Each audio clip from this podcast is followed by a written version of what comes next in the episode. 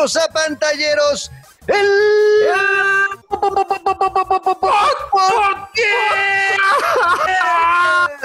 ¡Ay, qué emoción! ¡Qué felicidad en la que estamos el día de hoy, Luis Carlos! Porque a partir de hoy y vamos a presentarla oficialmente. Tenemos una nueva integrante. Nos hacía falta esa tercera pata para el trípode.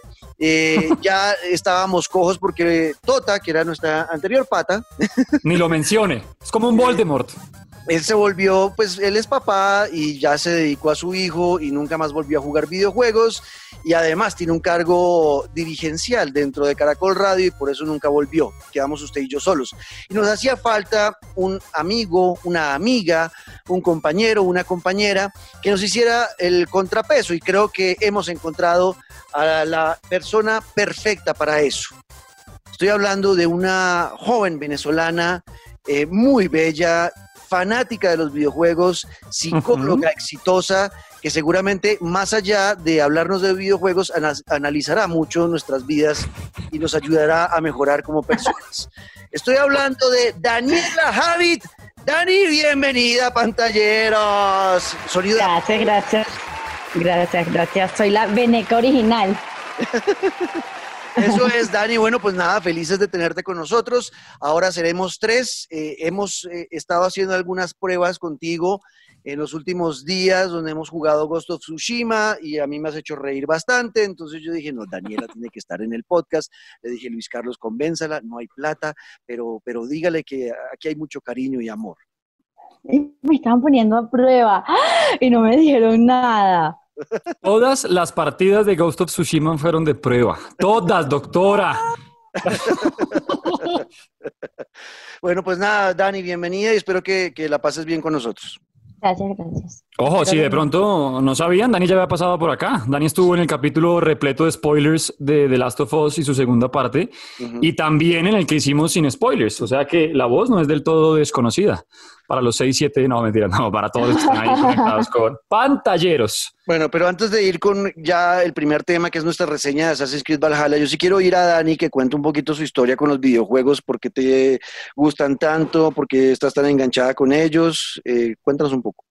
El por qué, bueno, no sé, creo que eh, yo nací, mi papá me puso un control en la mano, la verdad. O sea, era un super plan en mi casa eh, quedarnos los fines de semana a ver a mi papá jugar Mario y en el NES. Y luego qué? Y nada, pues luego tuve un Nintendo 64, luego tuve un PlayStation 1 y mi papá me cuidaba un montón eh, para darme juegos que fueran como muy de mi edad. Si tienes 11, toma jueguitos de 11. Luego pasé a Game Boy Color Luego jugué en PC, pero pues poquito. Y era súper fan de los Sims. Y eh, un nivel psicópata Sims. Tipo, mete ocho en una casa, mete ocho en una casa, incendia los y a un cementerio. ahí, se eh, mételos a todos en la piscina, quítale la escalera y así. ¡Qué susto! Luego fue como, no, mira, ya crecí, soy una adolescente, soy una niña, no puedo jugar nada porque eso es de niños. Y jugué por un muy buen tiempo. Y un día vi el PlayStation 3 que en, sí, como en oferta en Mercado Libre, con Grand Theft Auto 5. Y dije, creo que es el momento de reconciliarme. Ok. Y, bueno, ya en adelante no paré más. No paraste nunca más. ¿Y afectó, afectó los videojuegos, tus estudios en la universidad y demás o no? No, para nada, siempre muy organizada. Dígame verdad. Bueno, pues ahí está. Muy organizada. Bueno, ahí está, es Daniela Javid, nuestra nueva integrante. Y ahora sí, ¿de qué vamos a hablar hoy? Tenemos dos cosas importantes, la reseña de Assassin's Creed Valhalla, donde además tuvimos entrevista eh, con una persona importante dentro de Ubisoft, que va a contarnos un poquito su punto de vista del juego. Luego la reseña ya de Luis Carlos y de Daniela, que también ha estado jugando el juego, yo no. Eh, me van a contar un poco de qué se trata y bueno, eh, algunas preguntas que tengo. Y finalmente hablamos de los nominados al juego del año porque creo esto va a generar polémica y ya lo vamos a hablar a continuación. Así que bienvenidos, esto es Pantalleros, el podcast. They are heartless.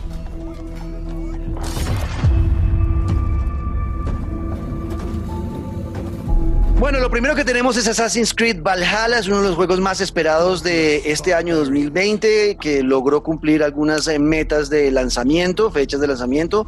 Eh, Ubisoft, la verdad, eh, pudo, aunque aplazó un poco los juegos, pues cumplió en el año 2020 a pesar de la pandemia y de la nueva generación de consolas y demás. Y vamos a hablar con José Araiza, mexicano, es el director de postproducción del lanzamiento de Assassin's Creed Valhalla y nos va a contar un poquito de lo que nos vamos a encontrar con este juego. Y aquí está, José Araiza de Ubisoft.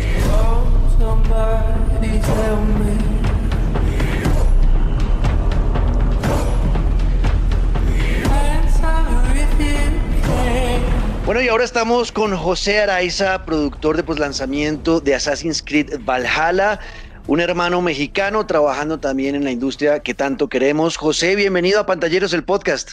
Hola, hola, saludos. Bueno, estamos muy contentos de, de poder estar contigo y de hablar un rato acerca de este, tal vez uno de los lanzamientos más importantes que tenemos este año, uno de los que más estábamos esperando, Assassin's Creed Valhalla, del cual haces parte. Así que lo primero que queremos saber es eh, tus impresiones de ya estar a puertas de este lanzamiento. ¿Qué sientes? ¿Qué siento? ¿Qué siento? Ah, no sé, ansias, ah, felicidad, terror, anticipación, todo, todo, todo, todo, todo. Ah, obviamente cada, eh, estas jornadas son muy largas y nos esforzamos y, queremos, cada vez que empezamos una de estas, es, queremos hacer el, Assassin's Creed Ultimate, el, de que, que, sea la mejor versión que hemos hecho. Ah, obviamente ahora hemos tomado el tema vikingo en el siglo IX, ah, hemos cambiado el combate, hemos agregado nuevos elementos de gameplay y, no sé, la, la, anticipación, los nervios, la, no sé, esta felicidad de ya ver que la gente lo va a jugar que esperemos les guste, que esperemos les entretengan. son muchos, son muchos sentimientos cruzados. Claro, claro. Bueno, pues sí, ya está a puertas el Assassin's Creed Valhalla, eh, que nos lleva ahora a, toda esta cultura nórdica, toda la parte también de su mitología. Eh, y últimamente, en los últimos años, en el mundo del entretenimiento, eh, José, hemos visto que el tema vikingos ha estado en el spotlight, ¿no? Series de televisión, otros videojuegos. ¿Por qué tomó la decisión Assassin's Creed de llegar a ese mundo? ¿Por moda o porque encontraron algo más? Eh, que querían mostrar? Oh, definitivamente no por moda, porque no hemos hecho Assassin's Creed uh, Zombies todavía. Claro. Ah, no, no, no es, no es de moda, es, es más que nada yo creo que, que vemos esas imágenes, siempre han estado presentes ahí. No, no, eh, los vikingos no son descubrimiento nuevo. El empezar a indagar, el empezar a estudiar, el empezar a entender de que de que lo que nosotros pensábamos de vikingo no era este cliché, esta caricatura que teníamos en la cabeza de, literalmente las caricaturas que veíamos de, los personajes con su casco de cuernos y, también Bugs Bunny creo que en su día fue vikingo también. Pero el caso es de que empezar esta investigación, empezar, cada que empezamos una nueva jornada o un nuevo juego, nos preguntamos a dónde queremos ir, qué parte del mundo se nos hace interesante, Luego, la segunda pregunta es, ¿qué época? ¿Qué cultura? ¿Qué clima político había? ¿Qué, no sé, qué, suspenso, qué drama había? ¿Y qué historia podemos contar? Ah, entre más indagamos de lo que era la cultura vikinga, nos, digamos que nos llevamos, bueno, de mi parte me llevé la sorpresa de que, que no era esta idea que teníamos de que eran tontos, bruscos, ah, no sé, que, que, no tenían moral, todas, todas estas ideas negativas que teníamos y, caricaturas ah, no, era, no era como era. Y entre más indagamos, nos dimos, bueno, podemos contar una, una historia súper interesante aquí, por, por estamos en el momento donde comienza la invasión de Inglaterra bajo el reinado de, del rey Alfred en el siglo IX. ¿Qué se sentiría dejar Noruega y llegar a Inglaterra, donde obviamente no eres bienvenido por todos, digamos, el, ser responsable, sentirte responsable de que has emigrado con tu gente, de que tienen que progresar, tienen que vivir, de que tú te sientes responsable, de que, de que tienes tus propias ambiciones que siempre tienen que ser balanceadas por, las, por el bienestar de tu gente. Y tener este, este balance, tus motivaciones personales también balanceadas, guiadas en lo cotidiano por tus creencias, ya sea tu superstición, tu, tu aspecto, la influencia de la mitología nórdica, y, ves que, empieza a crear un, personaje muy fuerte que, es muy complejo, que, no estás pensando de que, ah, ¿qué es lo que quiero yo como Ivor, guerrero, porque quiero ser famoso?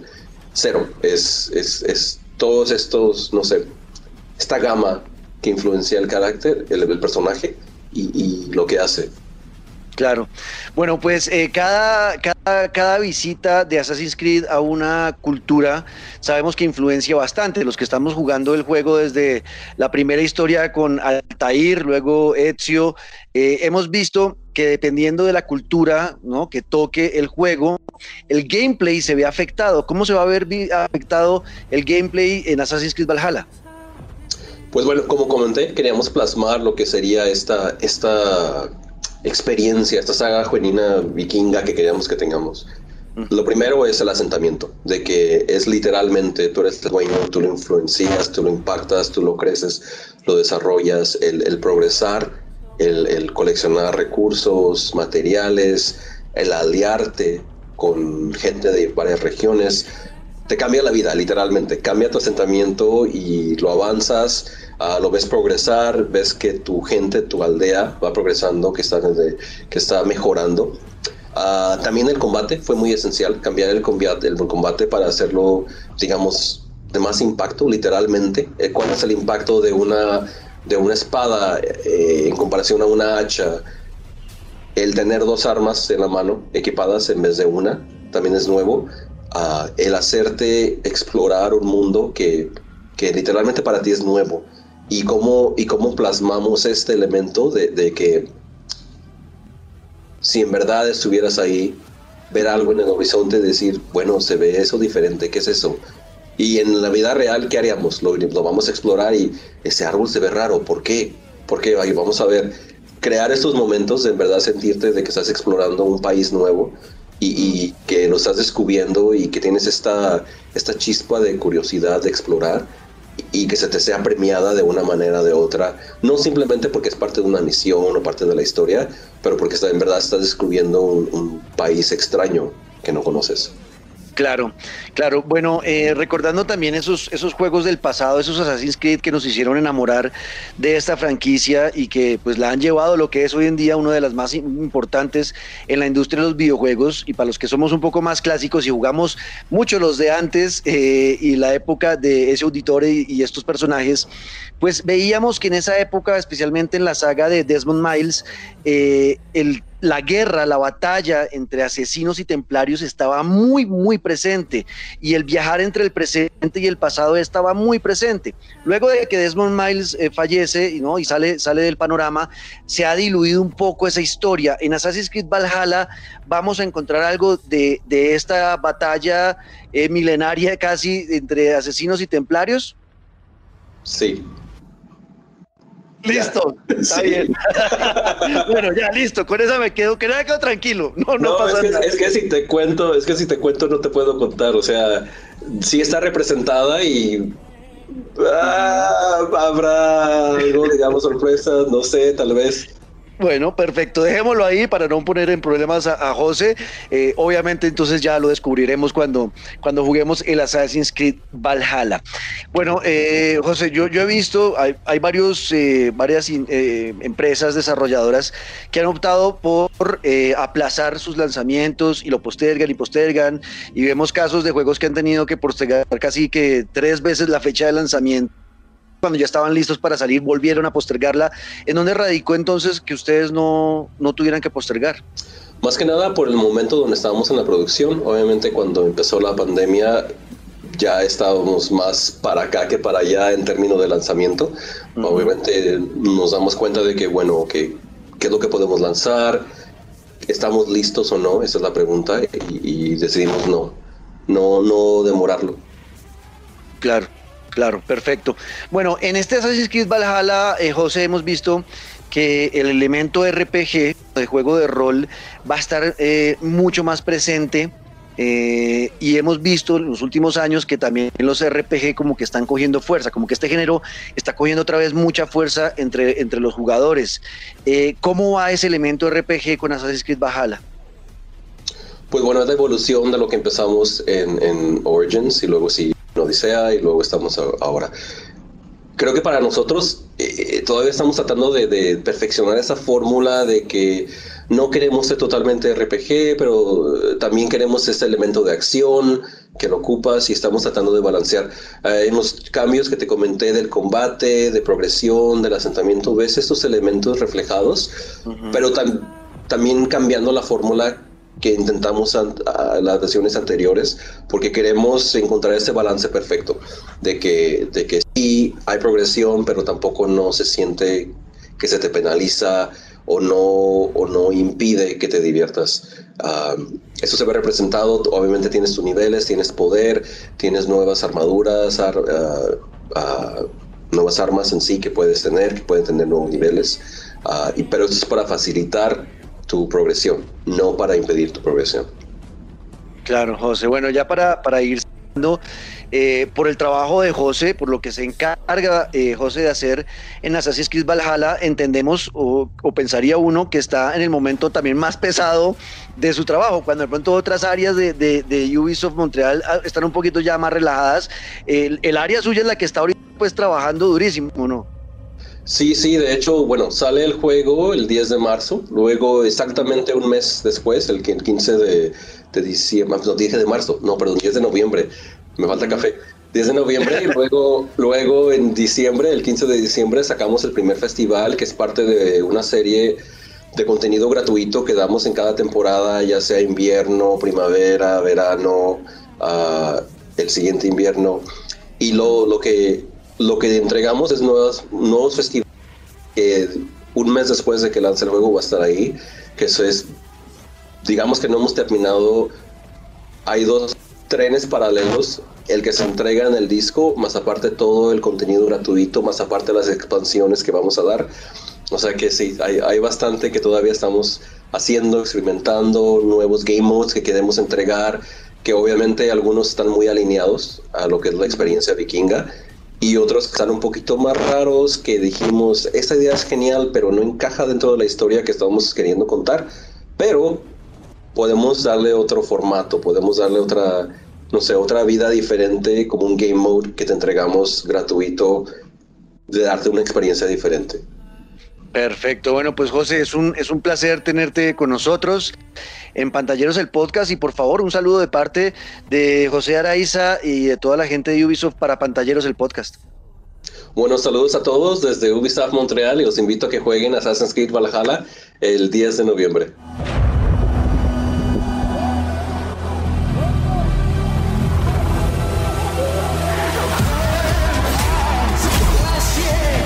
Bueno, pues ahí estaba José Araiza eh, contándonos un poco de cómo fue todo el desarrollo, sobre todo en esta época de pandemia tan complicado para, para todos.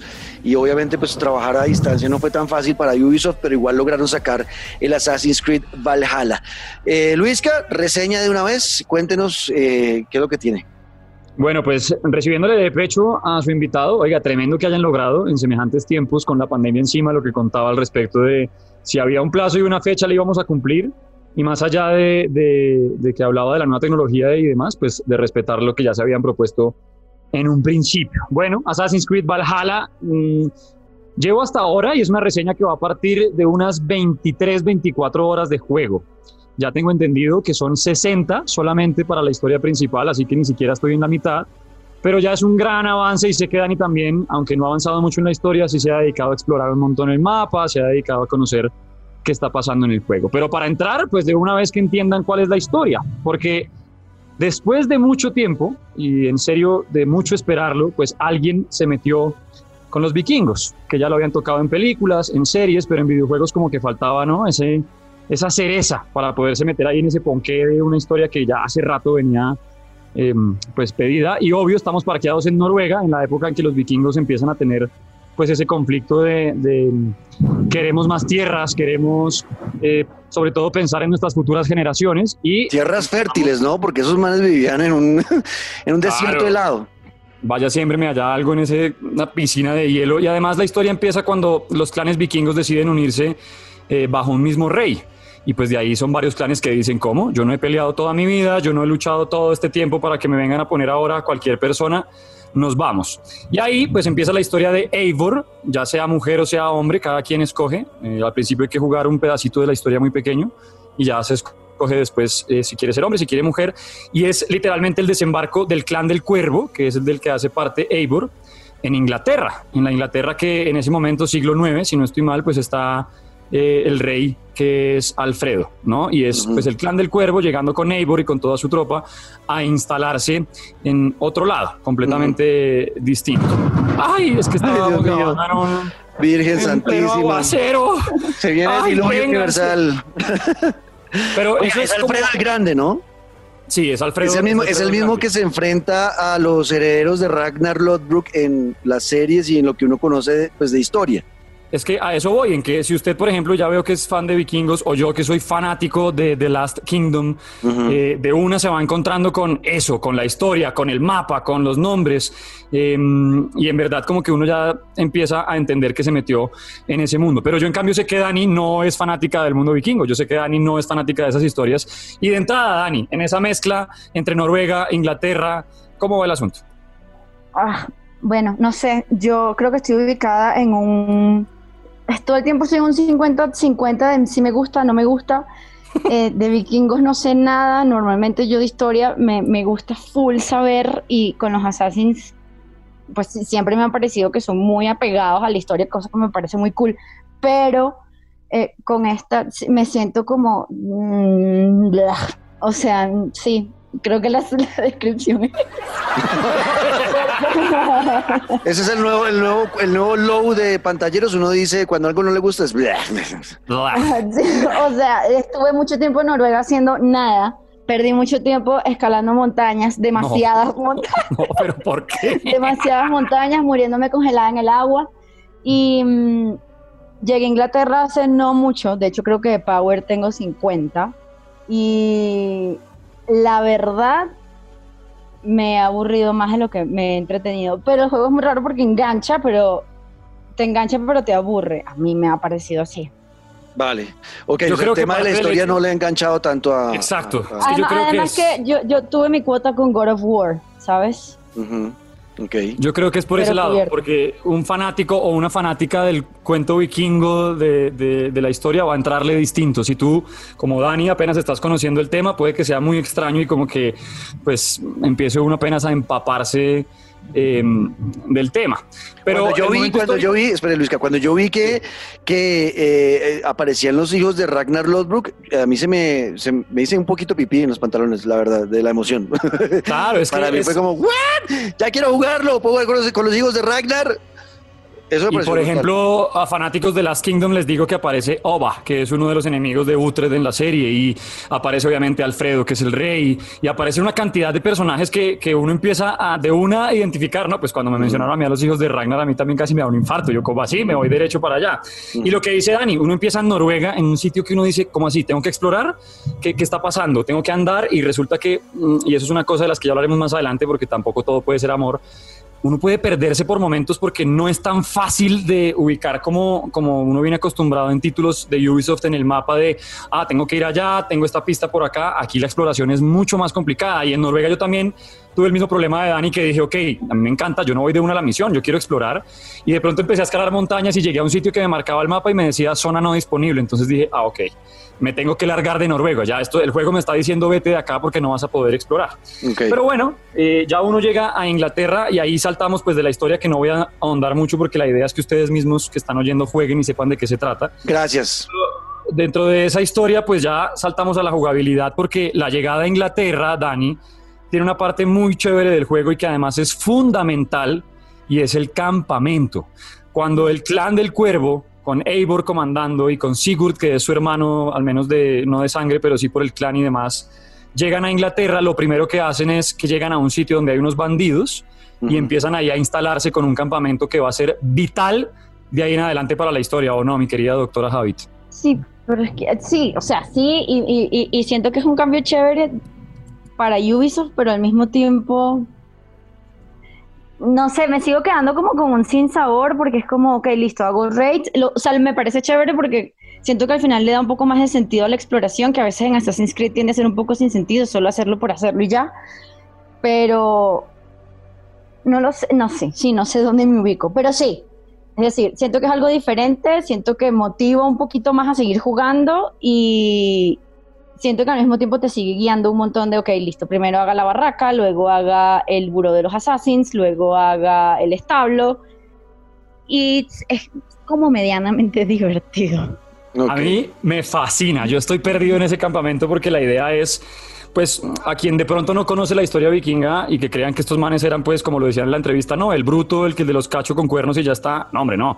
Los vikingos tenían su propio credo, una cantidad de cosas en las que literalmente confiaban y perseguían, y una de esas era que pues alimentaban su fuerza, su espíritu y demás con la batalla. A estos les encantaba pelear, era un tema de eh, donde podemos robar y pelear, ahí estaremos, pero más que robar era como el saqueo para mejorar nuestras, nuestras vidas. Y pues el campamento se va a convertir en literalmente eso, como dice Dani, a uno lo invita a explorar porque a medida que usted hace los saqueos, no va en su barco, que también ya le hablaré del tema, y puede encontrar distintas aldeas que va saqueando, monasterios, robar el oro y demás, y con todo eso va a poder ampliar un campamento en el que se incluyen barracas para entrenar a sus propios vikingos y que hagan parte de su tripulación, la tienda, por ejemplo, de tatuajes y de peinados, porque no es que ya venga listo el personaje para que usted personalice, sino que debe ir avanzando dentro de la historia y el mapa para ir encontrando diseños, para ir encontrando peluqueados y todo eso lo va a encontrar en la tienda pues, de, de, arte. Hay muelle para personalizar el barco. Hay una cantidad de cosas dentro del campamento que son vitales además porque este juego tiene algo muy chévere o bueno, muy nuevo y es que no tiene misiones secundarias. O sea, tiene eventos y tiene, y tiene exploración pero y misterios, exacto, pero las misiones secundarias se desbloquean es dentro del campamento. A medida que uno va comprando las casas, engallando el campamento, ya no es campamento sino aldea, ya no es aldea sino colonia, va avanzando y ahí van a aparecer nuevos personajes, nuevas cosas que hacer y es vital el campamento porque desde ahí no solamente va a poder usted engallar a su personaje, sino que también, por ejemplo, puede hacer banquetes. Usted llega a, donde, a la mesa comunal, hace un banquete donde come todo el, todo el mundo, pues todo su clan, y ahí ya usted sale a una pelea con más salud, con más fuerza, con más poder, con más truenos de fondo, con lo que sea que, que, usted necesite, pues los banquetes le van a ayudar. El campamento se vuelve literalmente pues ese núcleo al que además hay que estar yendo constantemente a llevar las cosas que uno consiga, en donde, por ejemplo, va a poder generar alianzas, porque aquí en el juego es vital eh, que los, el, clan del cuervo empieza a buscar con quién aliarse y de ahí para adelante pues eh, muchas cosas. ¿O no, Dani? La Dani del trueno, llegaste con The Thunder. Llegó, llegué con Thor. Eso me ha parecido, eso sí me ha parecido muy divertido, o sea, el hacer alianzas. De hecho, estoy en, en, la primera visión, creo que es Drayton Bridge. ¿Es la primera? Ya peleé con la primera bruja. Ese combate ha sido el único que me ha parecido súper cool. Porque sí tengo mucho que criticarle el combate. Pero el, de la bruja, no sé si ya peleaste con la bruja. No. Está, no has peleado con la bruja. Es increíble y es muy difícil. Es muy, muy y las estoy buscando porque sé que tienen un secretico ahí, ahí detrás. Ah, bueno, en el campamento tenemos una, una, bruja propia, ¿no, Dani? Que es además una escapada del juego o de esa realidad que nos vende. Y cuando uno construye la carpa de nuestra propia vidente, esto es un tema loquísimo. Usted habla de Thor, suenan los truenos y es que podemos viajar a través de menjurjes y hechizos hasta Asgard. O sea, a encarnarle a supuestamente del dios o del semidios del cual viene Eivor, uno puede jugar en Asgard y uno juega aliado con Thor. Y uno juega en, un mundo, pues el mundo de Asgard, que también hace parte de, de Valhalla. Eso pues es lo que tiene que ver como con el campamento que a mí me ha encantado porque lo decía Dani ahorita, yo sentía que Assassin's Creed muchas veces estiraba el juego y era una locura de no puedes explorar esta zona hasta que no tengas cierto nivel, no puedes llegar acá porque te dan un flechazo y te mueres. En cambio en Valhalla si algo hicieron es que invitan a explorar todo el tiempo. Como que, claro, hay recomendación de si usted viene a esta zona, puede que lo maten, pero no hay, no hay como esa, ese miedo de no, 260, yo piso acá y me muero. No, usted puede explorar tranquilamente y tiene un sentido eh, y sobre todo que es menos, no sé si aburrido, pero menos denso, porque es que, por ejemplo, yo que me pasé Odyssey, que lo amé con mi corazón, pero viajar en el barco de una isla a otra se volvía una tortura. A veces yo prefería saltarme entre las atalayas como por ahorrarme el tema. Yo sé que a ti, Dani, por ejemplo, si te encanta el tema del barco y andar y explorarte todo Grecia y pues, pero acá se vuelve más cómodo porque el dracar o el barco en el que uno va, pues le sirve para navegar entre los ríos y los ríos son súper, son distancias súper cortas, aunque se ven largas en el mapa, pues uno llega muy rápido y dentro del mapa ya hay muchos premios de lo que hablaba nuestro invitado. Ya no se trata de explorar por explorar, sino que en verdad la exploración, como decía Dani, uno se encuentra una bruja o encuentras un misterio y uno se encuentra unas misiones más allá de las cosas de la, de la historia principal. Hay unas misiones, no sé Dani, si tú ya tuviste alguna de esas locuras en las que, por ejemplo, uno se encuentra un tipo con un hacha en la cabeza. Sí, sí, sí. Y un tipo ahí sentado con un hacha en la cabeza que le dice, oye, eh, creo que algo está pasando porque siento como frío, o sea, el tipo totalmente perdido, no sabía que tenía un hacha y dentro de nosotros tenemos que tomar la decisión si decirle, oiga, tiene un hacha en la cabeza, se va a morir o no, no, no, no tienes nada, es un rasguño, sigue. Son misiones loquísimas o también, por ejemplo, de comer hongos, ya le tocó a Javid. También. Yo en este juego he vivido más borracho y trabado que otra cosa. Literal, yo he bebido en todos lados, me he emborrachado en todos lados, le he ganado pues en todos los lados que he estado, ¿no? Pues acá al día que llego digo, listo, voy a jugar las partidas de Orlok que me fascinan. O sea, duro horas con los dados, horas. Y es como, no, no, no quiero que me ganes. Y si tengo que intentar cinco veces, lo intento, no me importa. Que se me hagan las dos de la mañana, no me importa. sí me ha gustado mucho.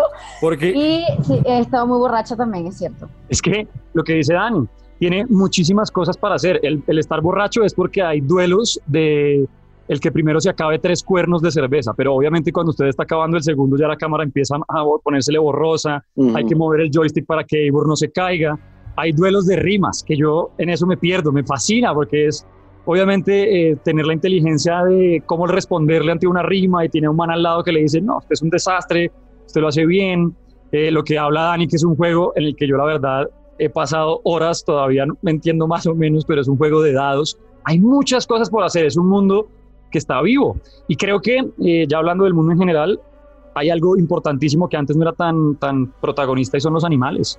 En cuanto a cacería, en cuanto a vida animal, hay ovejas por todos lados, venados, lobos, jabalís, que ya los teníamos, pero era como pesar de animales y ya. Ahora hay una casa dentro del campamento al que se pueden llevar las pieles, se pueden llevar los animales mitológicos, se pueden llevar los cuernos y todo esto nos va dando pues plata y demás para poderlo ganar. Plata literal, o sea, son monedas de plata okay. que, uno va eh, recogiendo. Bueno, yo creo que ya, la historia la terminó cubriendo, le falta algo, porque yo tengo una pregunta del tema de la historia que se la hice a José Araiza, y es el tema que a mí, yo sigo jugando todos los Assassin's Creed, creo que descubrí eh, ayer por un amigo que no he jugado uno y me sorprendió porque pensé que los había jugado todos, y fue el Rogue, ese creo que yo no lo jugué. Pero de resto todos los he jugado, eh, amo Assassin's Creed, eh, obviamente mi, parte favorita fueron los tres primeros, que era la historia de Desmond Miles y de evitar el cataclismo del 2012, y eso a mí me tenía enganchado en esa época porque precisamente eh, lo hicieron justo al mismo tiempo de lo que estaba pasando en el mundo, en la vida real. Entonces yo amé Assassin's Creed por eso, sobre todo, por Desmond Miles y ese ir entre el futuro, entre el presente y volver al pasado y también descubrir esta, esta guerra templaria, asesinos, de, de unos tratando de que se diera el cataclismo y Desmond Miles con los asesinos que no se diera. Y a mí lo que más me enganchaba del juego era eso, era esa historia eh, que estaba debajo de todo, que era la guerra entre asesinos y templarios. Y yo siento que después de el Black Flag más adelante, después de, ya con el Unity, los que vinieron después, eh, como que esa guerra, asesinos templarios en el mundo presente, desapareció, casi que no está. Se lo pregunté a José, me dijo que no me podía decir nada, solo dijo sí. Ustedes que ya lo jugaron, ¿han encontrado esa, eh, como revivir esa historia, esa pelea? Dani. Sí, sí. Em, yo no recuerdo, o sea, creo que es en Origins, que la persona que está fuera del Animus se llama Leila Hassan. Sí. Eh, Leila es una persona que trabajaba en, ¿cómo se llamaba eso? Abstergo. Abstergo. Exacto. Y ella ahora, en la historia actual, se consigue con Sean y con Rebecca, que son los que estaban con Desmond y que ahora están con, el, con William, creo que se llama el papá de Desmond. Cuando tú sales la primera vez del Animus, si tienes la paciencia, porque sí te toca leer muchísimo, si te metes en el computador de Leila, incluso hay unas grabaciones de Desmond, hay unas, sí, como unas reseñas que hacen, unos documentos que tienen guardados ahí en el computador. Y es básicamente como que lo que yo siento en este momento es que todos los assassins empiezan como a, a unirse en este punto porque hablan de cómo se manifestaban los Isu con Connor, cómo se manifestaban con Kenway, cómo se manifestaban con Ezio, y siento que ahorita quizás esa parte de la historia puede estar, no sé si reviviendo, pero cobrando un poquito más de sentido de por qué cada cierto tiempo me sacan a ver esta tipa que... Es que exacto, no sentía eso. Eso pasaba en el Origins y en los anteriores que te sacaban unas dos veces durante el juego eh, y te mandaban al presente, y, pero realmente no, no pasaba nada con eso, o sea, no contaba nada. En cambio, en la época de Desmond Miles uno salía y incluso había momentos de tocaba uno escapar de los templarios que llegaban al sitio donde uno estaba haciendo todo el tema de volverse en el tiempo y había momentos de acción, o sea, esa parte del presente estaba muy, estaba ahí antes, ya no. Y bueno, pues entonces sí me alegra bastante saber que voy a encontrarlo de nuevo. Y además, dentro de los misterios, que a mí la verdad el tema de mapa no me termina de convencer, no por lo grande o no porque es hermoso y Inglaterra está perfecto, sino por los iconos que uno debe perseguir, me parece que están, son un poco débiles para que uno esté cómodo de perseguirlos, pero el caso, hay uno blanco que es para artefactos, uno azul que es para misterios y el eh, amarillo que es el de las riquezas. Pues en los misterios, y esto se los voy adelantando, uno puede entrar en misterios que tienen que ver con el ánimos.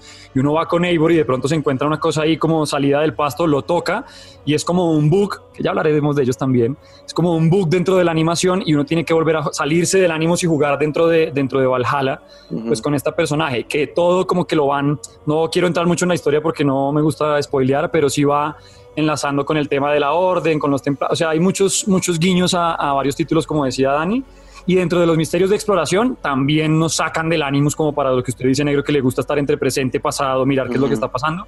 Está. O sea, lo va a encontrar. No le cuento mucho más, tampoco porque ha avanzado no, ya gigantes. Pero no, déjemelo ahí, déjemelo ahí. No más historia, no más historia porque yo quiero descubrir algo.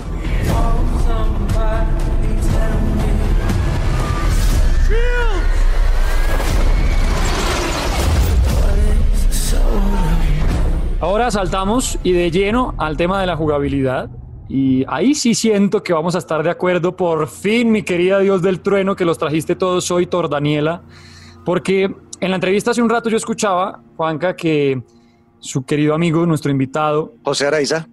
José Araiza, exactamente, hablaba de cuánto le invirtieron al combate. Yo quiero decir una cosa. Yo siento que le invirtieron fue a las animaciones finales, como a la fatality, por decirlo de alguna manera, como a la finalización de un combate o como a mm, cuando uno tiene que confirmar la típica baja de cuando uno confirma que se mató a alguien de la orden, ¿no? Y que hay que darle al triángulo mundo Assassin's Creed para confirmar la muerte. Bueno, ahí hay una animación tremenda.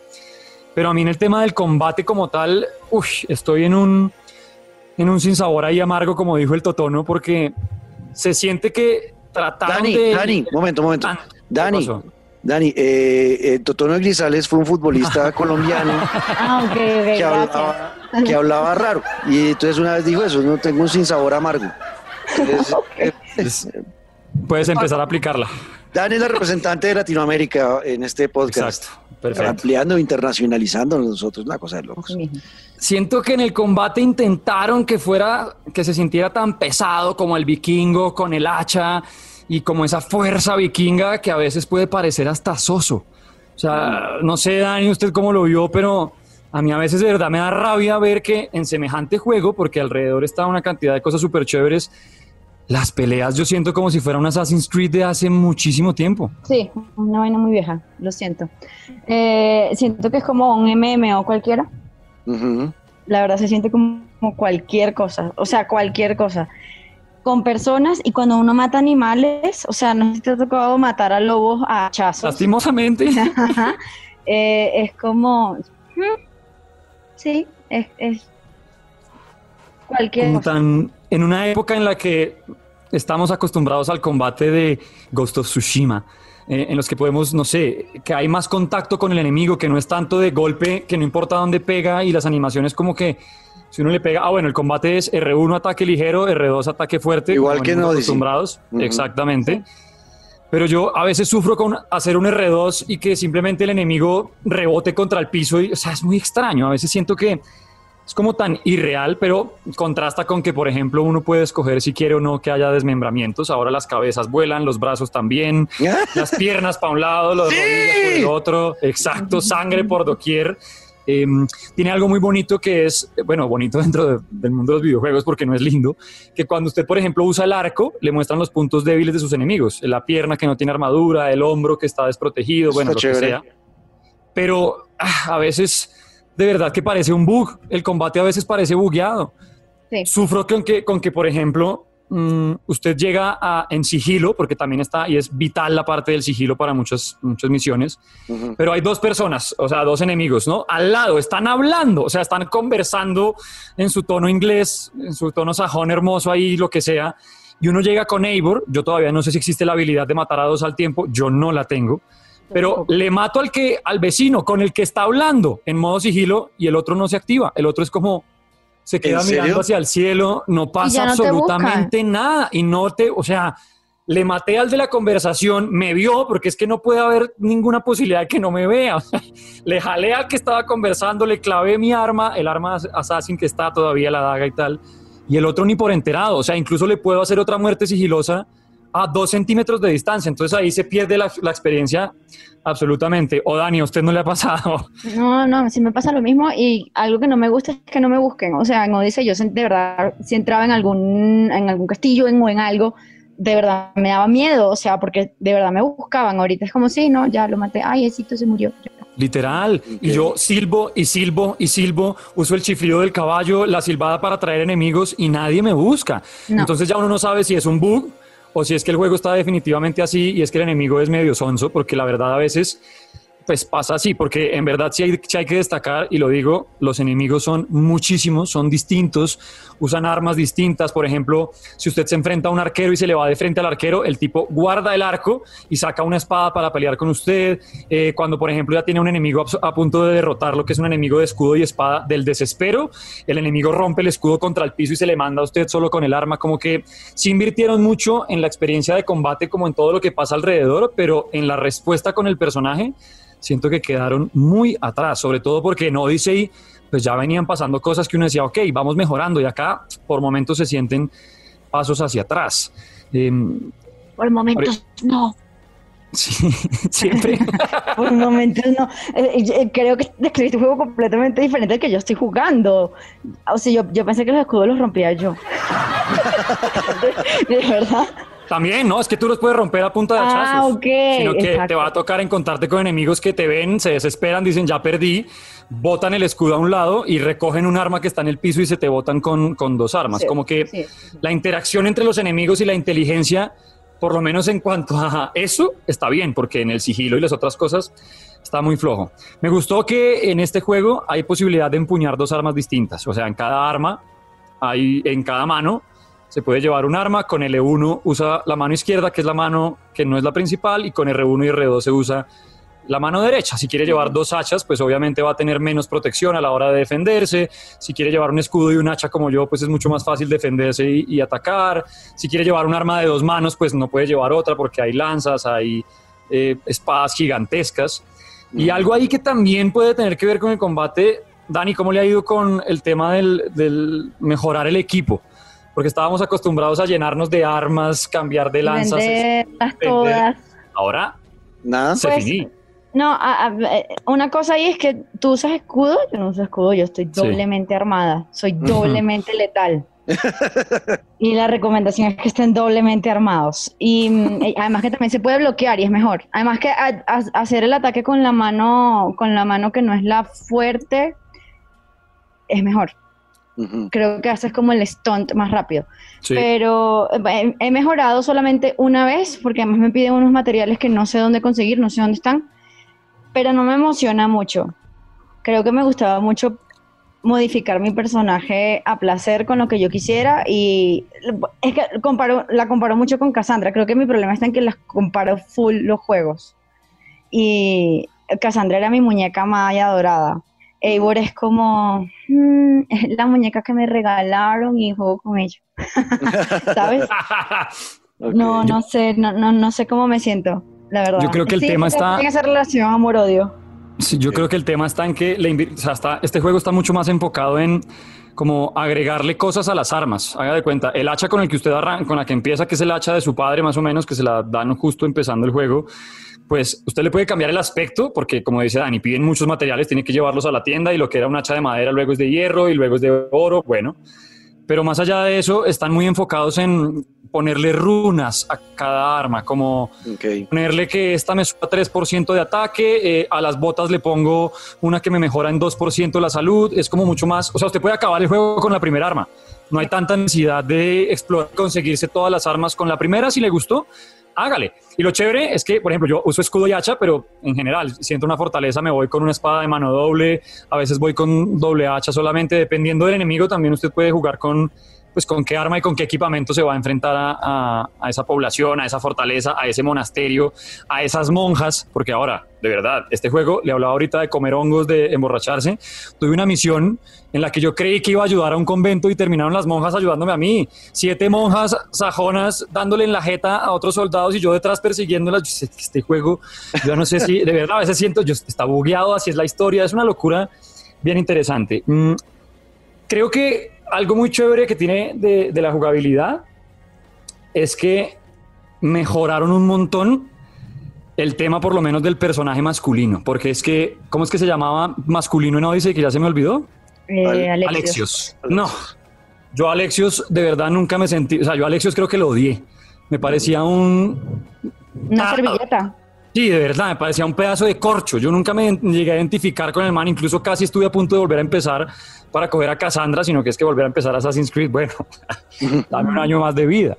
Pero acá siento que mm, en el personaje masculino de Eivor, en el femenino también ya lo jugué un poco, las voces, los gestos, eh, la personalidad y sobre todo, la, y ya que estamos hablando de la jugabilidad, como reacciona frente a las cosas que pasan en el ambiente, me gusta, me gusta aunque lo veo pedaleando a veces como entre bugs y cosas, pero me gusta como reacciona. Pero lo de la carisma, sí, es, eso sí me ha parecido súper cool. O sea que cuando ganas los retos de, los versos, no, no, no, recuerdo cómo se llaman. Sí, las rimas, ni idea. Los, em, eso te desbloquea posibilidades de diálogo, incluso para misterios o misiones, sí, no tan importantes y te ayuda muchísimo. Entonces no sientes que andas jugando con una momia que solo dice... Mm", sino de verdad un personaje que, o sea, puedes abrirte paso en el juego a través de la palabra, cosa que es bastante chévere. Ok, cool. Tal cual. chévere. Y que la gente cree que en verdad, no, eso es una actividad extra, no pude y la dejan y meterle como esa como ese estatus a Eivor de, de, un tipo que sabe rimar y además que durante todo el juego los personajes con los que uno convive dicen que Eivor es un poeta, que el tipo es, entonces como que agrandarle esa personalidad ayuda un montón. O sea que este juego, este juego, Luis, que es un este juego, porque a mí, me pasa que tengo mucho backlog, entonces yo juego, usted lo sabe, tengo, estoy jugando como siete juegos al tiempo. Por ende, eh, yo ya no tengo el tiempo nunca de irme por misiones secundarias, sino que yo solo voy por la misión principal, la historia principal y voy desarrollándola y ya. Y me paso los juegos así porque son varios juegos los que estoy jugando. Este juego sí es importante hacer todos esos sidequests porque le van a ayudar a uno al final para la misión principal. Sí. Sí, pero si usted se encarga de seguir solamente a obligar a que por curiosidad revise misterios, riquezas, o sea, como que ya hay como más recompensa a la hora de buscar las cosas que uno está haciendo, porque antes había vainas que uno decía, ok, lo hice y para qué. Ahora como que primero el juego lo va arrastrando solo entre las misiones principales, lo va llevando entre mapas que así quiera o no, pues va a pasar al frente de un misterio y pues ya estando ahí hágalo. A veces es simplemente dar un flechazo a una manzana y se acabó. Entonces el mismo juego lo va, lo, va, lo va arrastrando y sobre todo el tema de los niveles, porque es que a veces uno se quedaba tan, tan cortico en quiero explorar y demás y, y no puedo porque me falta ir allá o tengo esta side quest que tengo en la porra, ¿será que la hago? Quiero limpiar el mapa. Yo soy así, yo cojo una zona y empiezo a limpiar todo lo que haya y hasta que no acabe mi cerebro no descansa. Acá el mismo juego lo, lo, lo, va invitando. Y siento que hasta ahora en las misiones que he hecho no he encontrado, primero, y esto es para destacar gigantemente, la monotonía, porque a veces se vuelve tan repetitivo y misiones iguales, muchos títulos tienen ese problema, que se puede volver lo mismo de lo mismo de lo mismo acá yo no he llegado a un pueblo que sea igual, no he explorado un castillo que sea igual, no he visto enemigos que sean los mismos. Claro, hay otros que sí se asemejan, pero tienen diálogos distintos. Como que en verdad sí metieron un ambiente nuevo en cada esquina. ¿O no, Dani? Sí, de acuerdísimo. Y lo que decías de, que te invité a explorar, me devuelvo a la bruja, mi bruja favorita, además que sí, duré como dos días intentando matar a mi bruja. Eh, la bruja te da una súper recompensa que son las botas de Thor. Normalmente eso no pasaba en, un, en una misión secundaria o en un misterio. Y es como, bueno, si quieres algo cool, en serio, hazlo. Y en general no son tan difíciles. No tienes que caminar tanto tampoco. O sea, es cierto que, ay, que, que llévame a recolectar vallas para mi esposa al otro lado de Grecia. No, ya. Al cual. es que era así. no, ya, no, ya es. Camina tres metros, pero ya no te indica. O sea, de verdad tienes que prestarle atención al, al diálogo. Eso es difícil. Porque ya no te, ya no te dicen como que, ay, mira, eh, sí, eh, ya en el mapa ya no hay un marcador si tú decides hacer un misterio. O sea, o le prestas atención al diálogo o no lo hagas. O te perdiste. Pasa, por ejemplo, que el misterio o el side quest o incluso la misión principal es encuentra eh, una puerta que está con llave. Muchas veces se puede tumbar a, a, hombro o la casa por la que uno tiene que entrar tiene un roto o se le puede romper una ventana, pero hay otras que hay que buscar una llave y la llave puede estar al otro lado del mapa. O sea, de vez en cuando uno va andando y, oh, encontraste una llave que abre una alcantarilla en Wessex. Ah, ok. Cuando llegué a Wessex miro a ver, pero ya no hay como... Eh, eh, sigue existiendo, no sé cómo se llama, el Eagle Eye para mí, el que uno espicha el joystick derecho y se abre como ese color. Eso, es como que le muestran las cosas cercanas, pero es muy poco lo que muestra. O sea, tampoco es que revele todo y además que en el mapa no queda marcado. A mí me toca estar yendo constantemente al mapa a marcar las locaciones porque uno se desorienta, se desorienta absolutamente de, me hablaron acá, ¿dónde, ¿qué se me hizo el personaje? Si es una misión, como dice Dani, ayúdame a recoger ciruelas, si usted perdió el canasto, ¿dónde está mi señora? Y se desactivó el misterio. Entonces, con el tema del mapa a veces uno puede perderse. No sé, ¿hay, ¿hay otra pregunta por ahí? ¿Hay batallas navales o no? Allá voy porque muchos vienen con esa pregunta. Un ratico responderé preguntas a los oyentes de este querido podcast. Ah, bueno, listo. El barco creo que el barco creo que acá pasa un poco más desapercibido. El barco acá es, claro, se puede personalizar y es un tema de, por ejemplo, pues su transporte para ir a hacer los saqueos, los saqueos que son para mí de lo mejor que tiene este juego, no solamente para robar los monasterios, sino las invasiones a fortalezas, los combates contra castillos, porque yo hace rato quería algo así, que usted pueda manejar o ir acompañado de una tropa, entrar a un sitio, invadir, que haya un ariete, romper una puerta, como vikingos, lo que uno está esperando. Sí. Eh, pero las batallas navales, eso es otra cosa que a mí me, me desespera. Que yo estoy llegando en el barco, los enemigos me ven, me empiezan a lanzar fechas y en mi barco no pasa nada. En mi barco siguen cantando, en mi barco estamos llegando. Es como, ya estamos en guerra, por más que Eivor a veces, porque eso pasa. Usted va en el barco y va la gente cantando o cuentan historias. Y Eivor es el que dice, bueno, silencio que estamos llegando y bajan la vela y ya uno va llegando como a la invasión, al saqueo. Pero los enemigos, primero, algunos no hacen nada, como que llegaron los vikingos y bueno, sí, suena el cuerno y demás pero le empiezan a uno a lanzar flechas y la, tripulación ahí sentada en el barco, no pasa nada. O sea, no se levanta nadie a lanzar una flecha o de pronto por allá uno que lanza una cosa, pero no es como lo mismo. El combate siento que quedó faltando un poco más.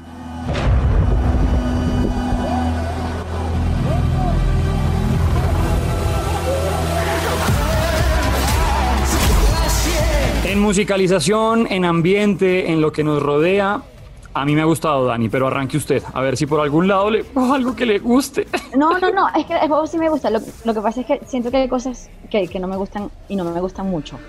Eh, no sé, siento que a veces la parte de diálogo me pierdo demasiado en que es como muy teatral, como muy... No, no, yo sé que esta referencia es inadecuada, pero no me importa, la voy a usar igual. Siento que estoy viendo como Hamlet entonces es como, ay, pero apúrate, dale rápido que yo quiero que llegues al, punto de lo que me quieres decir, no me des tanta vuelta. Entonces ahí quedo como, sí, a veces me aburro y, me he encontrado apretando círculos, círculos, porque leo rápido los subtítulos y paso, paso, paso, paso, paso. Sí, eso. Pero lo único que me ha gustado es el cuento de los acentos la diferencia entre el acento nórdico, el acento inglés o, sajón, perdón, y el acento de Constantinopla, porque es que llegan dos assassins eh, de Constantinopla como a hablar contigo, eh, más o menos como hacerte la inducción de, mira, más o menos qué es lo que queremos acá en Inglaterra, qué queremos con la orden de los, de los Ancients, pero más allá de eso, mm, no sé, Creo que también me falta jugar un montón, porque es que yo debo confesar que he perdido mucho tiempo abriendo tesoros, haciendo misterios y quizás no he avanzado tanto en la historia como para que me termine de convencer. O sea, estoy como abierta, pero... Y Dani, y por el lado de, por ejemplo, eso a mí sí me ha encantado, eh, la música nórdica, de cuando va en el río, pues obviamente los sonidos de los animales, como que siento mucho más acompañamiento del ambiente, hasta el fuego, los incendios, no sé, como que invirtieron mucha dedicación en sentirse en verdad en el momento en el que está. Por ejemplo, desde el mapa, que uno se para sobre un monasterio y la música empieza a sonar pues clériga, o si uno se para en un castillo suenan los sonidos vikingos del oh", como si fueran ya a invadir, como que están en detallitos muy chiquitos, pero siempre a uno haciéndole vivir la experiencia a través de los, de los sonidos. Cuando uno está en guerra suena música de batalla, cuando termina la guerra empieza a sonar un, arpa más, más, más calmada. Eh, ahí, por mi lado, la experiencia 100%.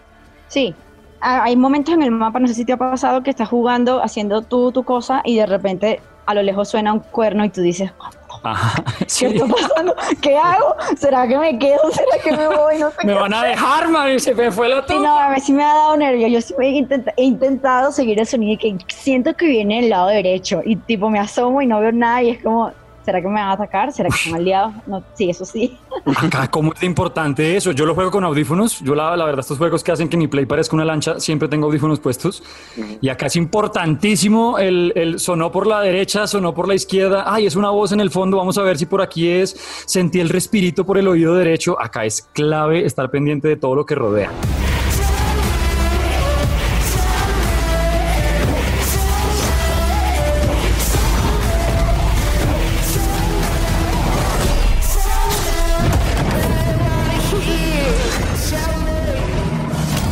Bueno, llega el momento de responder cada una de esas preguntas que nos llegaron para que vean, negro, que la, la, moción sirvió. De pregunten lo que quieran. Bueno, empezaron a llover una cantidad. Y ahí traje algunas porque pues otras las hemos respondido. O sea que si nos escuchan, vea. Eso creo. Pues la verdad fueron los que tres que me preguntaron. Mire, son uno, dos, tres personas que me preguntaron 20 veces distintos. no, pero en verdad sí llegaron un montón de preguntas.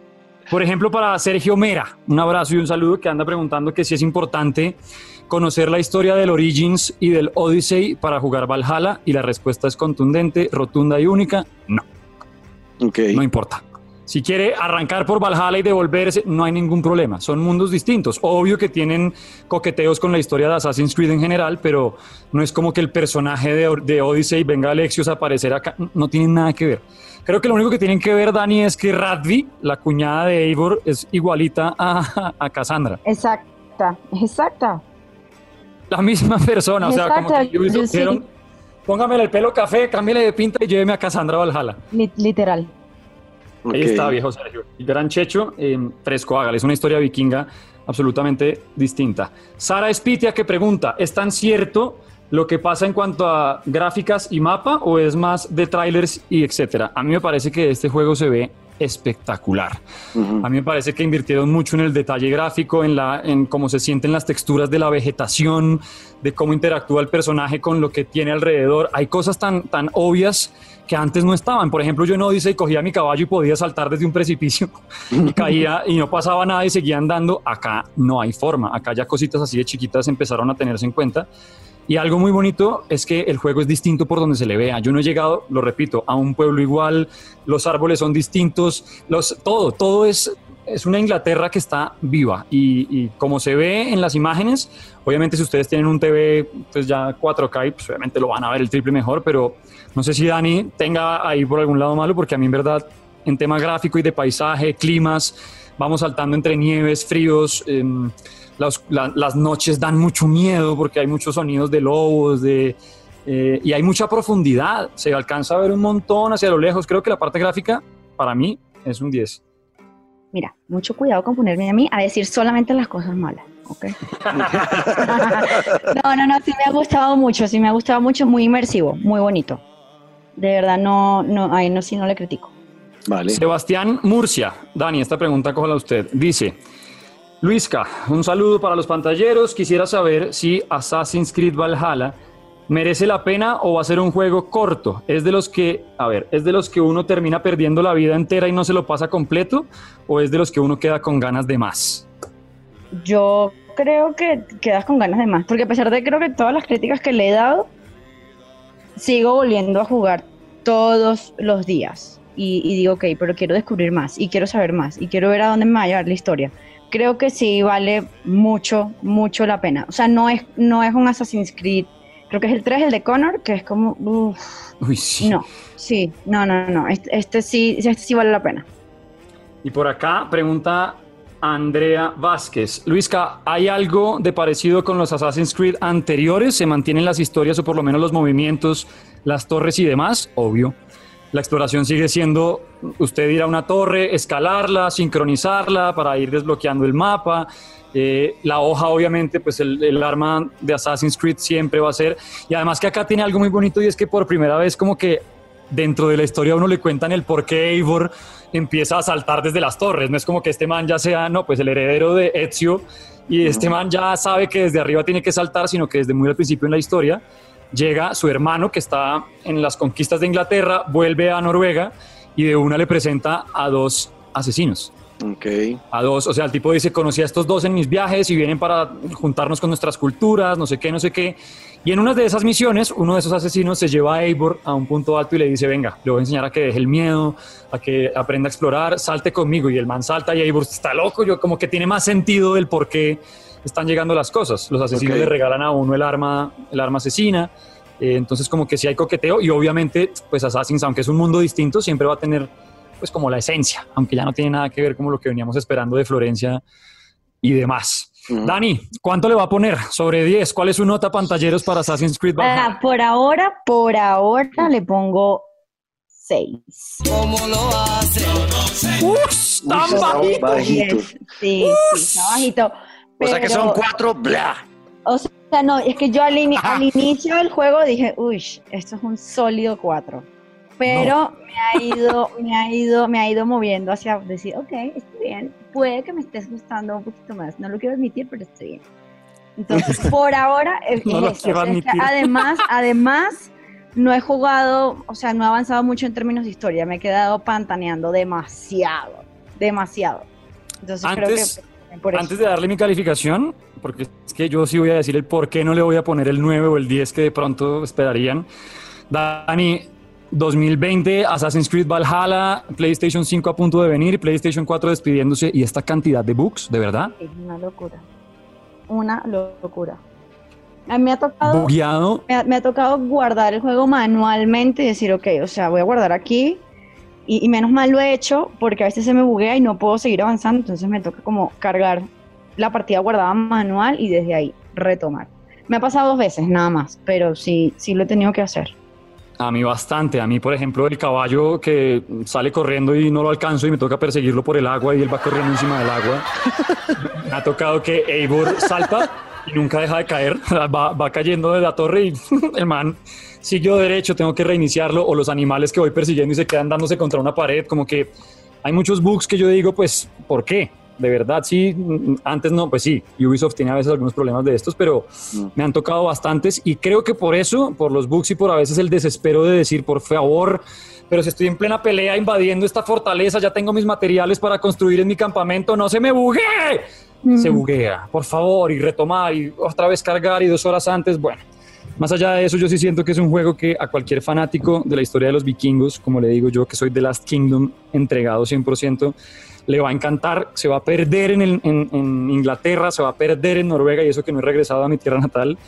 Eh, yo sí le voy a dejar un 8 cerrado, me encanta todo lo que estoy viviendo hasta ahora y eso que ni siquiera he llegado a la mitad del juego. Como les decía, bueno. son 60 horas y ni siquiera he llegado a 25, así que todavía habrá mucho por contar. Si quieren preguntar más, ahí estamos. Se quedan cosas por fuera porque si no tocaría hacer dos especiales de, de Valhalla.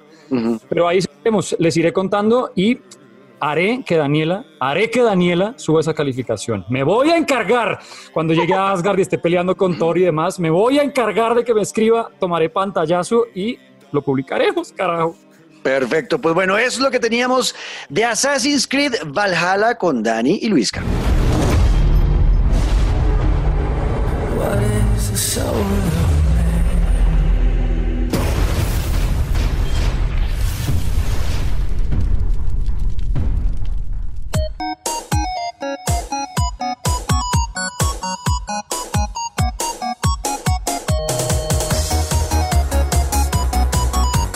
Chicos, los juegos más importantes del año 2020, un año, un año muy difícil para la humanidad, un año complicadísimo para muchos y un año en el que los videojuegos fueron ese bálsamo para muchos, para los que amamos los videojuegos, creo que fue un año eh, en el que pudimos vivir muchas historias que nos sacaron de la realidad eh, con la pandemia y con todo lo que estaba pasando en el mundo eh, y que además para la industria fue la locura. Las ventas de, los videojuegos este año fueron impresionantes.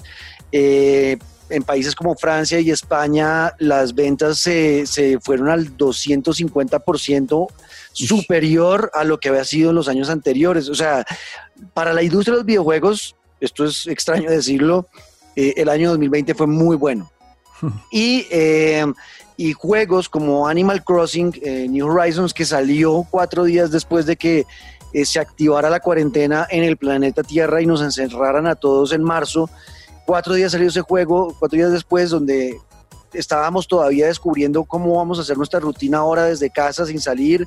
Eh, y este juego te daba rutinas y terminó enamorando a mucha gente y lo que Nintendo tenía proyectado para vender en cinco años con ese juego lo hicieron en un mes. Es una cosa, o sea, realmente este año 2020 fue brutal para los videojuegos.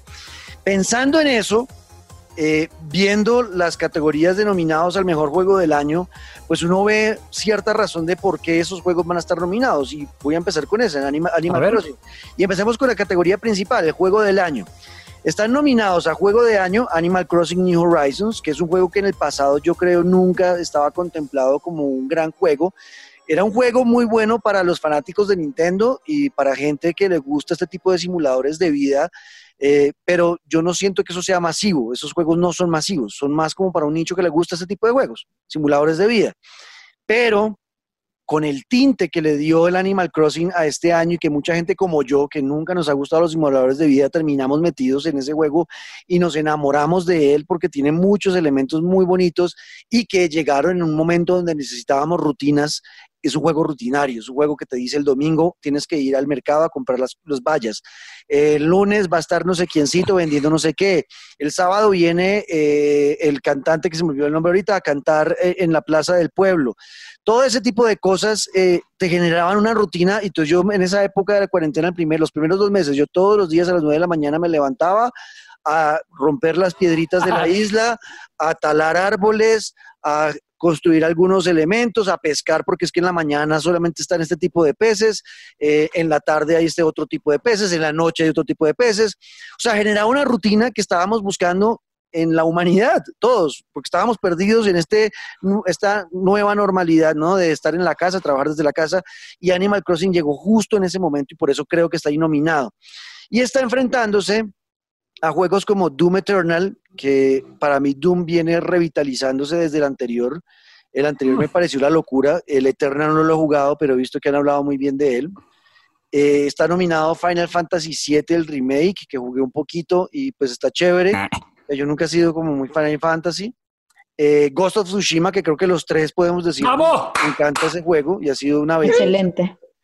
Y está eh, Hades, que es un juego que me tiene totalmente intrigado para Nintendo Switch, porque mucha gente está hablando de este juego, especialmente en Estados Unidos, donde dicen que es pues la última Coca-Cola del desierto, este, este juego de Hades. Y finalmente un juego que ustedes dos conocen muy bien, The Last of Us Parte 2. Para Danny Javi, de estos juegos que le acabo de leer, más allá de que no los ha jugado todos ni nada, pero los que ha jugado y, y los que conoce también, ¿cuál cree usted puede hacer ese juego del año? The Last of Us sin pensarlo. sin, sin rechistar de la okay. Pero hay una polémica alrededor de ese juego, ¿no? O sea, por, mucha gente está diciendo que, incluso no se lo van a ¿Qué dice Pues sí, muy probablemente, muy probablemente no se lo den, que se queme el mundo igual. Em, quiero ver el mundo arder, pero si se lo gana Ghost of Tsushima, no, no me molestaría. Ok. Quiero dejar eso ahí que, on the record. Uno no cree que se lo vayan a dar a Doom Eternal, no, creo que se lo vayan a dar a Final Fantasy. Tampoco. Para mí va a estar entre The Last of Us, eh, si no les importa a Geoff Keighley, que es el hombre detrás de los, de los premios, de esos premios, si a él no le importa la polémica, se lo van a dar, se lo deberían dar a The Last of Us 2. Pero por lo que he leído, mucha gente dice que ese man no, es medio cagón, que le da medio miedo, entonces es posible que no se lo vayan a dar The Last of Us 2. Entonces, por lo que yo he leído, va a estar entre Ghost of Tsushima, Animal Crossing, yo creo que tiene una Animal Crossing. Una ventaja más allá de lo que sea el juego, sino es por lo que representa, porque este juego representó eh, un resurgir de la industria de los videojuegos en gente que no jugaba ya videojuegos, eh, representó el impacto psicológico que tuvo en la humanidad en un momento donde la gente no encontraba como sosiego y fue este juego el que les dio ese, esa tranquilidad que necesitaban en, cuanto a su salud mental. Eh, es, un símbolo, se ha vuelto este, este juego. Entonces no sé si por eso terminen dándoselo a Animal Crossing. Me estoy metiendo en temas de nuestra psicóloga, pero es lo que uno ha podido ver eh, eh, con la gente que, que, jugó este videojuego en esa época, ¿o no, Dani? Pues sí, les dio, o sea, para resumir lo que tú intentas decir, les dio certeza frente a la incertidumbre. así, así ah, esto es mucha maravilla. Exacto. Ya tenemos una psicóloga que puede hablar con propiedad. Exactamente, utilizar los términos adecuados siempre. Entonces, pues sí, no, no, no me gustaría, pero ok. Ok, va a ser entre eso. Yo creo que va a ser entre Animal Crossing y ese Hades, por lo que habla la gente, es la locura. Lo que pasa es que ahí sí no puedo opinar. Entonces podría ser entre ellos. Entonces yo descartaría de Doom, Eternal y Final Fantasy VII. Sí. Pero yo le digo una cosa. si Ghost of Tsushima no, yo, yo le digo una cosa, si Ghost of Tsushima no hubiera estado el mismo año que The Last of Us, yo le digo a ojo cerrado que ese juego se lo lleva todo. Yo lo que, lo que me divertí en esa isla, lo que encontré en ese juego y lo que seguimos encontrando con un multijugador, porque lo tiene, es en verdad impresionante. Yo nunca había tenido la tranquilidad de un juego en el que no necesité el mapa nunca, japonés absolutamente. O sea, de verdad sé que es un juego que me volvería a pasar en algún momento. El problema es que se enfrenta a semejante historia que es The Last of Us y su segunda parte, que con toda la polémica que haya generado, si le gustó o no, si odió a Abby, que es la otra personaje o no, lo cierto es que lo que sí hicieron los de Naughty Dog fue poner la mano muy duro en la mesa para decir, no siempre el héroe es el que va a ganar y no siempre el videojuego es lo que usted quiere. Por fin un videojuego le sacó la piedra a los usuarios, nos desilusionó, nos llenó de tristeza, nos dio felicidad de todo lo que usted pueda generar con un solo videojuego, pues para mí en verdad que todo lo que significa la historia y a nivel gráfico, ya entrando en jugabilidad y demás, porque es que el comentario general es las gráficas excelentes, jugabilidad como ninguna otra, pero la historia es una basura. Pero estás diciendo entonces que ya jugaste algo como nunca antes, ¿sí?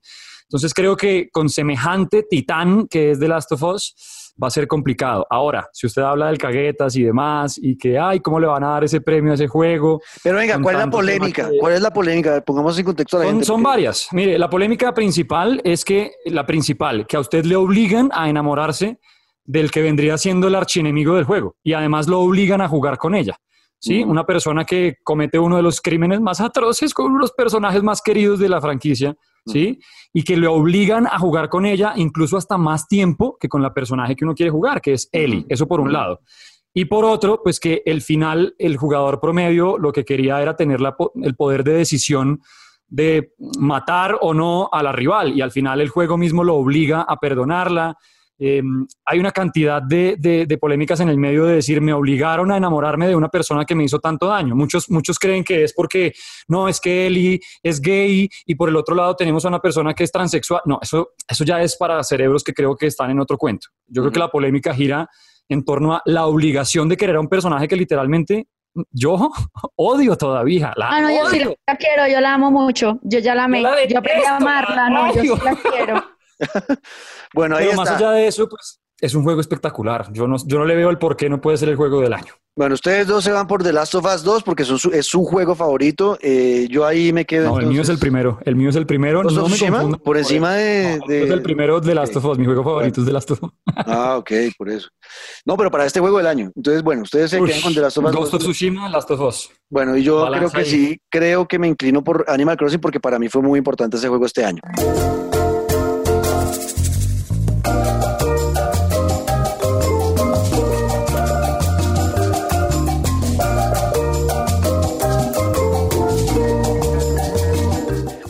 Teníamos para, para hoy eh, con nuestra nueva integrante, Dani Habit. Eh, Dani, ¿cómo se sintió?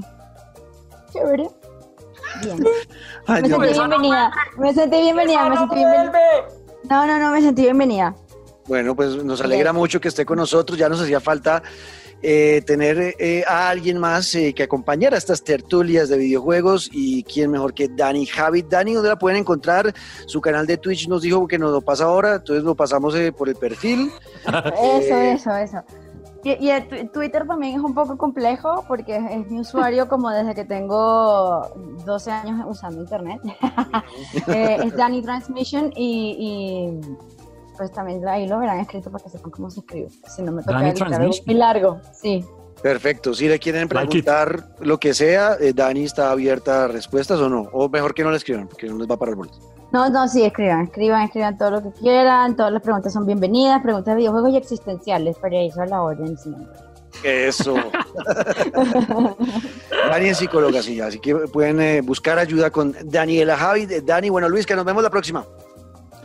Sí, como siempre, a jugar Valhalla y sobre todo a subirle la calificación de Dani. Les contaré más y ya saben, todas las preguntas, comentarios, lo que quieran saber, numeral pantalleros el podcast que nosotros nos encargamos de buscarlos. Ustedes solamente usen el numeral que nosotros estamos detrás. Eso es. Arroba Luis que aquí piso guerrero, arroba Juan Cartis 14, arroba Dani Transmission y a todos ustedes muchas gracias. Al viejo Andrés que siempre está ahí produciendo esto y lo ponemos en aprietos, a Félix, a nuestra amiga Vale que también está pendiente, Miller y todos los que hacen parte de Pantalleros. El podcast nos oímos a la próxima, así que nos despedimos, Luisca, con nuestro grito oficial que Daniela creo nunca hará. Esto fue. Dale, Dani, vamos. El... el...